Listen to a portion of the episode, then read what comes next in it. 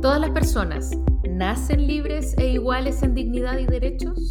El espacio que existe entre la declaración y la realidad y los caminos para acortarlo son lo que hacen andar a los pueblos y lo que anima nuestras conversaciones.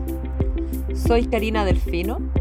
Y yo soy Jimena Jara y esto es Entre, Iguales. Un podcast producido por el Instituto Igualdad y patrocinado por la Fundación Friedrich Ebert. Buenos días, buenas tardes.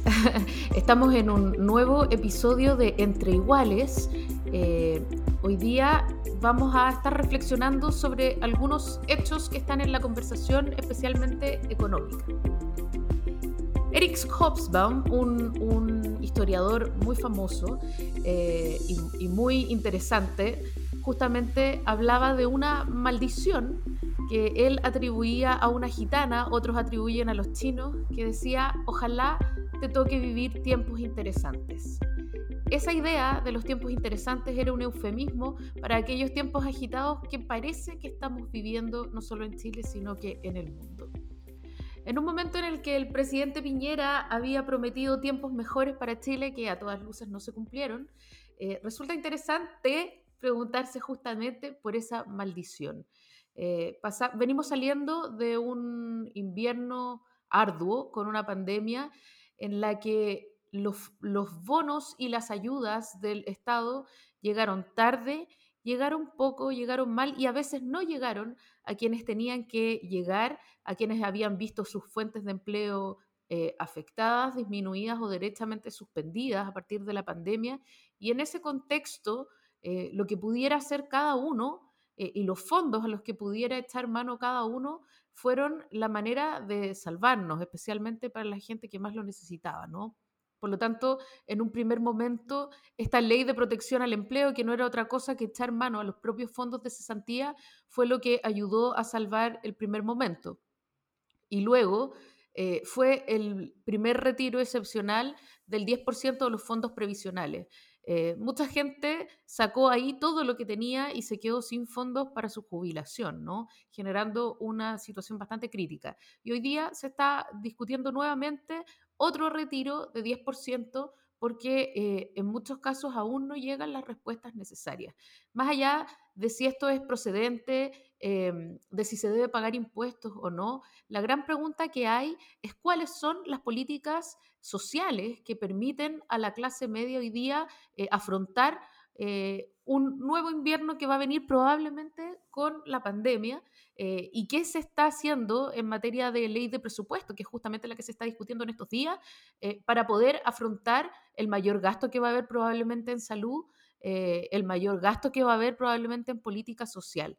Y la respuesta eh, es ambigua, puesto que justamente muchas partidas de presupuesto se han estado rechazando en estos días porque eh, no apuntan al problema. Eh, recordemos que los fondos, hoy día tenemos a la Confusam en paro, tenemos alcaldes pidiendo que se aumente el presupuesto de la salud primaria porque eh, se aumentó el presupuesto solo en 162 pesos per cápita en la salud primaria, una cosa que es difícil de entender eh, en un momento en el que necesitamos fondos para la salud.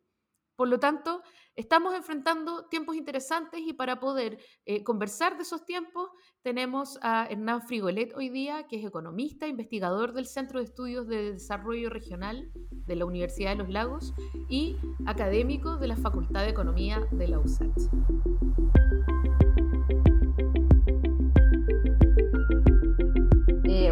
Primero que todo, muchas gracias Hernán por haber aceptado esta invitación. El podcast se llama Entre Iguales. Eh, es un podcast que hacemos junto al Instituto de Igualdad y la Fundación Friedrich Ebert. Lo hacemos una vez a la semana y conversamos generalmente sobre temas que están en contingencia. A veces conversamos sobre temas que son más a largo, mediano, largo plazo. Y esta semana han, habido hartos hechos noticiosos. Em, bueno, tenemos la renuncia del general Rosas con, la inminente reforma urgente a carabineros, pero también la discusión sobre el presupuesto, que, ha tenido sus tirones, sus dimes y diretes en el, en el Congreso y que además hemos visto la tosudez por parte del gobierno, un presupuesto muy austero y, no acorde como a los tiempos que, se, se, necesitan. Em, y además que hemos visto que hay muchas personas todavía que lo están pasando muy mal, una crisis económica que no habíamos visto desde hace mucho tiempo. Al principio, bueno, el retorno de las ollas comunes, etcétera, y finalmente un gobierno que, que es indolente y que no, no ha hecho caso a, a lo que se necesita y además que ha recortado programas emblemáticos, eh, algunos presupuestos que son definitivamente muy bajos, etc. Entonces, la primera pregunta que te queríamos hacer es qué piensas sobre el presupuesto que presentó el gobierno y cómo, cómo ves la discusión presupuestaria que queda. A ver, yo creo que es un presupuesto en que se mantiene un poco la obsesión del ministro de Hacienda de mantener el déficit acotado. Entonces él está manejando la política fiscal desde el déficit. Y lo que le preocupa a él, más que lo que esté pasando con los ciudadanos y con la economía, es mantener controlado el déficit. ¿Y por qué mantener controlado el déficit? Porque si es que el déficit fuera mayor, habría una mayor presión en un más corto plazo para emprender una reforma tributaria que va a tener que incrementar los impuestos a los segmentos que han sido reacios a eh, pagar más impuestos eh, sucesivamente. Durante el periodo de la presidenta Bachelet eh, fue una negociación muy dura eh, y finalmente se tuvo que optar por una gradualidad muy extendida para poder aplicar la reforma de la presidenta. Y este gobierno no tardó mucho en tratar de revertir, y de hecho lo hizo aprovechándose de la pandemia, de revertir la mayor parte del incremento de impuestos que se había hecho a las empresas más grandes, a los ingresos mayores, eh, en un esfuerzo por tratar de eh, tener una recaudación que fuera eh, más propositiva desde el punto de vista de alterar positivamente la distribución del ingreso, que los que más tenían pagaran más y por esa vía ellos estuvieran contribuyendo de mayor forma a financiar el presupuesto. Este presupuesto es un presupuesto de mantención, prácticamente no crece con respecto al presupuesto del 2020 y por otro lado deja, dejaba, no sé, yo creo que se han ido eliminando, una gran cantidad de fondos como provisiones. Y esas provisiones son en el fondo gasto discrecional, donde el gobierno no tendría ningún control después para gastar en lo que quisiera, y más aún cuando viene un año electoral. Recordemos que en noviembre eh, tenemos la presidencial y tenemos eh, en abril las elecciones de gobernadores. Entonces, un presupuesto que además está tenido políticamente eh, donde el gobierno está reservando esos recursos para asignarlos eh, con criterios más bien electorales que con los criterios de tratar de sacar a Chile de la crisis económica que, en la que se ha sumergido producto de la pandemia. Hernán, y en ese sentido, ¿cuál es el, el panorama que se abre? Porque sabemos que si el Congreso rechaza eh, el gobierno tiene la posibilidad de, hacer una contrapropuesta y si se rechaza, rige el presupuesto del año anterior. Claro, en ese sentido, eh, siempre el Poder Legislativo tiene las manos bastante atadas en, en, materia presupuestaria. Ahí la iniciativa está principalmente en el Ejecutivo. Pero se ha hecho una negociación bastante buena. Acabo de ver en las noticias de la mañana que eh, en la Cámara de Diputados ya se habría aprobado el presupuesto y por lo tanto quiere decir que la mayor parte de las negociaciones habrían llegado a buen puerto y yo creo que eh, va a cumplirse en plazo. Y dentro de lo malo que fue la presentación del presupuesto, yo creo que se hicieron algunos ajustes eh, que permitieron dejarlo un poco más decente pero en ningún caso va a ser un presupuesto que va a ser eh, contracíclico como se requiere para tratar de recuperar en el más corto de los plazos el nivel de desempleo que tenemos. Uno de los grandes absurdos que traía este presupuesto, de hecho, era eh, el subir casi nada la salud primaria, ¿no? Eh, yo no sé si eso, si tienes antecedentes de si eso lo están mejorando, si subieron el presupuesto para la salud primaria, porque en un contexto como de una pandemia no, realmente no se entiende mucho.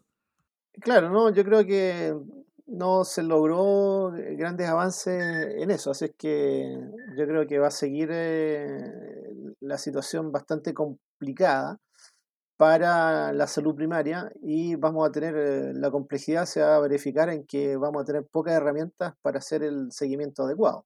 La trazabilidad de los casos que se vayan presentando eh, va a ser bastante mala.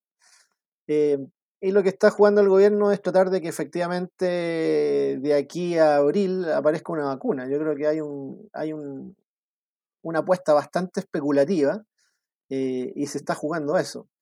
Porque el rebrote probablemente venga con la época más invernal. Y bueno, producto del cambio climático, para nosotros el invierno empieza a fines de mayo. Por lo tanto, el gobierno yo creo que está especulando con eso. Qué peligroso. Hace, mm, hace unos meses, no, menos en realidad, hace como un mes atrás, el Instituto de Igualdad, junto con el Partido Socialista y el Observatorio de Seguimiento a lo que fue en algún momento el acuerdo, pero después obviamente que, superó el acuerdo, eh, y del cual nosotros dos con Hernán somos, somos integrantes, eh, sacamos un, un, informe sobre quién pagaba el costo de la crisis y cómo se venía efectivamente configurando la discusión del presupuesto. Y ese informe es bien lapidario en decir que finalmente el costo de esta crisis lo han pagado los trabajadores y las trabajadoras. Eh, lo que ha gastado el Estado es cerca de 5.000, 5.500 millones de dólares en ayudas directas, como el bono clase media, el IFE, etcétera, versus eh, 17.500, 18.000 eh, millones de dólares que han gastado las personas tanto en su ley de protección al empleo, su seguro de cesantía, como eh, el ahorro en pensiones. Eh, en esto solamente contaba el primer retiro de la AFP.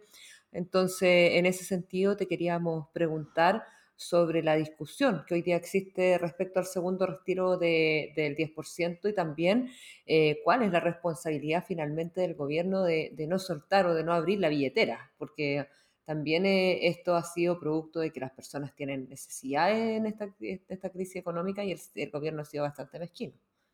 Yo creo que este gobierno se ha caracterizado por hacer política pública de ficción. Eh, ¿A qué me refiero con eso? Todo es mediático pero a la hora de actuar, la letra chica es la que se hace presente y los recursos prácticamente no llegan donde tienen que llegar. Se hacen anuncios donde se dimensiona una cierta cantidad de recursos y después la implementación no se llega ni al 50% de los recursos anunciados. Y eso ha sido una tónica general. Incluso en el presupuesto, recordemos que en el presupuesto, a través de la prensa, antes de que se conociera el detalle, se hablaba de un presupuesto fuertemente crecedor se hablaba incluso de un presupuesto que crecía casi el 9% con respecto al del año anterior. Y después cuando vemos el presupuesto en su detalle, vemos que está empatado, o sea que prácticamente crecimiento real no tiene. Entonces, en todas las líneas, este gobierno ha actuado eh, desde esa perspectiva, una perspectiva netamente comunicacional, donde da un mensaje masivo en cadena nacional, con el presidente a la cabeza y después eh, reiterándolo en los medios escritos. Y cuando se implementan las medidas, vemos que la mayor parte de las personas quedan sin acceder a los recursos, por distintas razones. La letra chica ha sido increíble en todo lo que han sido los pagos del IFE, del ingreso familiar de emergencia. El bono para la clase media también, hubo mucha gente que no pudo acceder.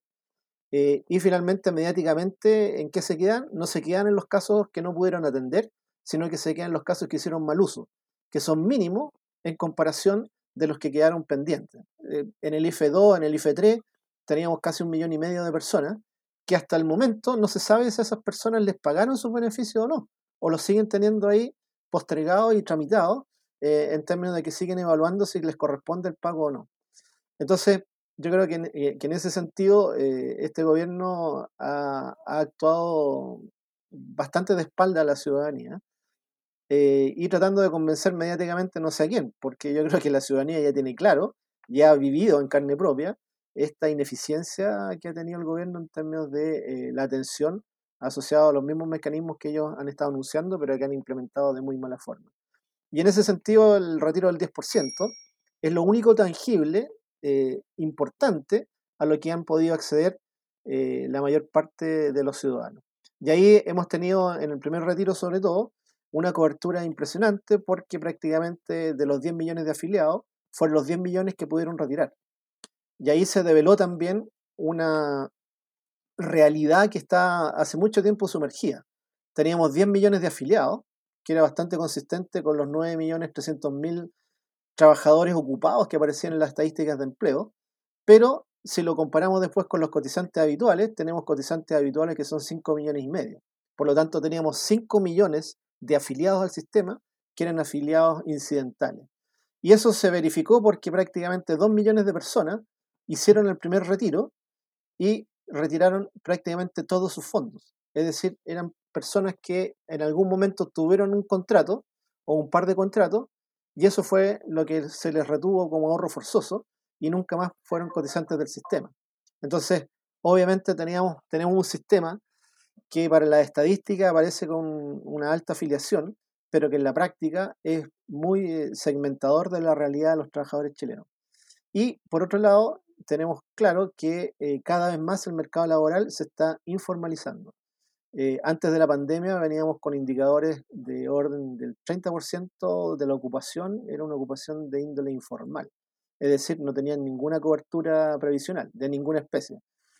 Y eh, yo creo que ahora, con el retorno de la normalidad, esa informalidad va a empezar a crecer aún más y podemos llegar a 35-40%, lo cual quiere decir que forzosamente vamos a tener que cambiar el sistema previsional. Este sistema de ahorro individual ya no da para más. Y yo creo que también deberíamos revisar el sistema de seguro de desempleo. Este seguro de desempleo basado en cuentas individuales, en la crisis con las magnitudes que hemos tenido ahora, eh, el fondo de cesantía sigue creciendo. Es, es, inexplicable. Habríamos esperado que una buena cantidad de esos recursos hubiesen disminuido para hacer frente a las necesidades de, nuestros trabajadores. Lo cual nos da dos indicaciones claras. Tenemos una sobreaporte al fondo de cesantía. Segundo, los beneficios son muy escuálidos. Mm, hay que revisar eso y hay que hacer un seguro de cesantía que sea mucho más potente en términos de la cantidad de meses que va a cubrir y el porcentaje del sueldo que va a cubrir y subir los topes para que efectivamente los trabajadores puedan acceder a un buen seguro que les dé condiciones muy buenas para capear las situaciones que les presenta el mercado laboral. Y no como ahora que estamos haciendo un sistema que lo único que está haciendo es precaver que los fondos nunca se acaben, que se mantenga ahí una gran cantidad de fondos que nunca van a ser utilizados. Entonces, nuevamente, una presión para que un ahorro forzoso de los trabajadores eh, quede ahí totalmente acumulado financieramente y sin darle las prestaciones y los servicios que requieren. Y lo mismo pasa con la AFP. La AFP es un problema de más largo plazo, pero exactamente lo mismo, una acumulación financiera que finalmente no da el ancho en términos de pagar pensiones razonables. Y tenemos aproximadamente un 40%, si no más, de los trabajadores que están totalmente excluidos del sistema. Entonces tenemos que hacer un sistema que sea distinto, que una parte de las pensiones se pague con impuestos, porque todos pagamos altos impuestos, ahora que hemos estado analizando y comparando con la OCDE, el IVA que, se paga en Chile es un, un IVA bastante elevado para los niveles de ingreso promedio que tenemos en el país. Y eh, eso justifica con crece eh, que el Estado financie entonces una parte de las pensiones y le garantice a todo ciudadano una pensión eh, razonable y digna que esté muy cercana a lo que sea el salario mínimo. Y de ahí para adelante un sistema contributivo que esté estructurado sobre otra lógica, no esta lógica de las cuentas individuales, sino que ya sea con capitalización colectiva o una combinación entre reparto y capitalización colectiva. Esto que dices es sumamente importante pensando en el momento, ¿no? Porque uno pensaría que eh, el fondo de cesantía debería usarse justamente en este momento y no seguir capitalizándose, porque no tiene sentido. Si justamente es para los momentos en que la gente está desprotegida eh, y han sido los ahorros individuales finalmente los que han salvado un poco la situación en esta pandemia.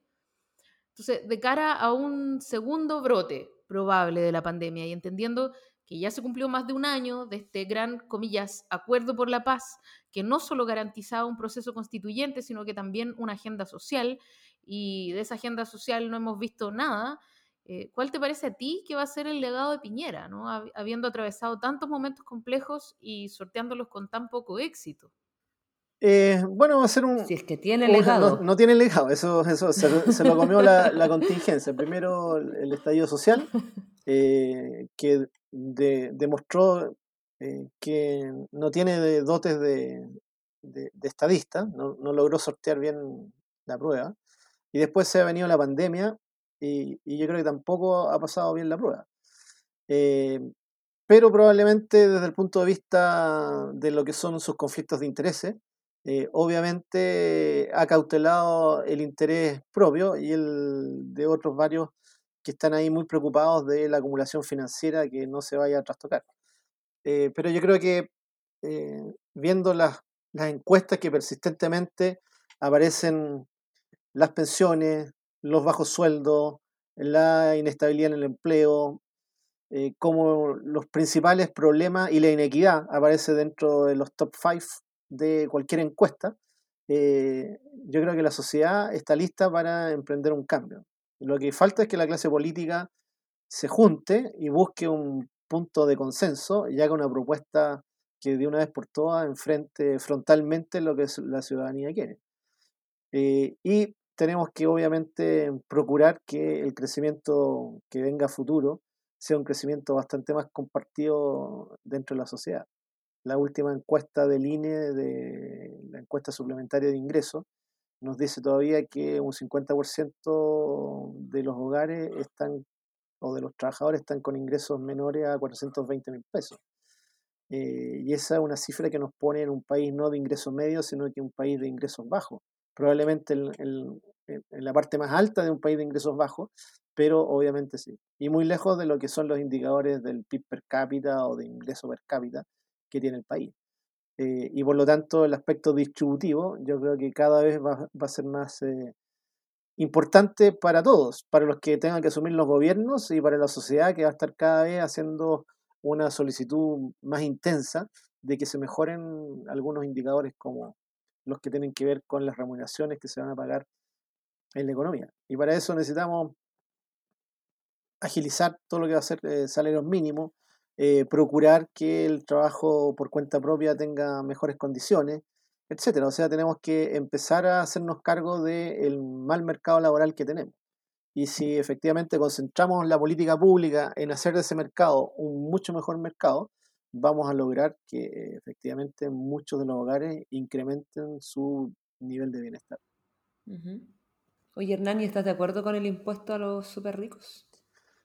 Eh, tal cual está presentado en el Congreso, creo que no vale la pena. Eh, yo estoy de acuerdo en un impuesto al patrimonio, eh, pero que sea permanente. ¿Y por qué? Porque no solamente el impuesto al patrimonio permite recaudar, sino que al mismo tiempo permite reducir la evasión y la ilusión, porque hace que el fiscalizador tenga que desarrollar nuevas herramientas y nuevos mecanismos de control para mantener a raya a, aquellos que no entregan toda la información y pagan menos de lo que deben pagar. Y en, el caso de Chile eso es muy grave porque los que hacen eso son grandes ingresos y por lo tanto la pérdida que hay en términos de recaudación es muy significativa.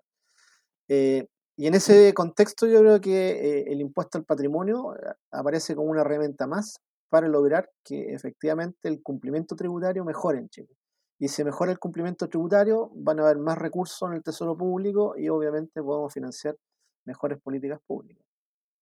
Hernán, eh, para terminar, normalmente le pedimos a las personas que nos acompañan que nos recomienden un libro, una investigación, una serie, un artículo, una película, algo que nos ayude a reflexionar un poco sobre esto que estamos conversando, ¿no? sobre esta situación, sobre el devenir de la economía y la democracia, no sé. Eh, ¿Te ocurre algo para colaborarnos en ese sentido? Mira, yo creo que un, informe que es, eh, yo siempre lo estoy releyendo porque creo que el estudio más profundo que se ha hecho en Chile es el informe de desiguales del PNUD. ¿Sí? Eh, sobre todo el que se publicó el 2017, eh, es muy, muy completo. Y para los que nos importa la política pública, yo creo que ese informe es una lectura obligatoria.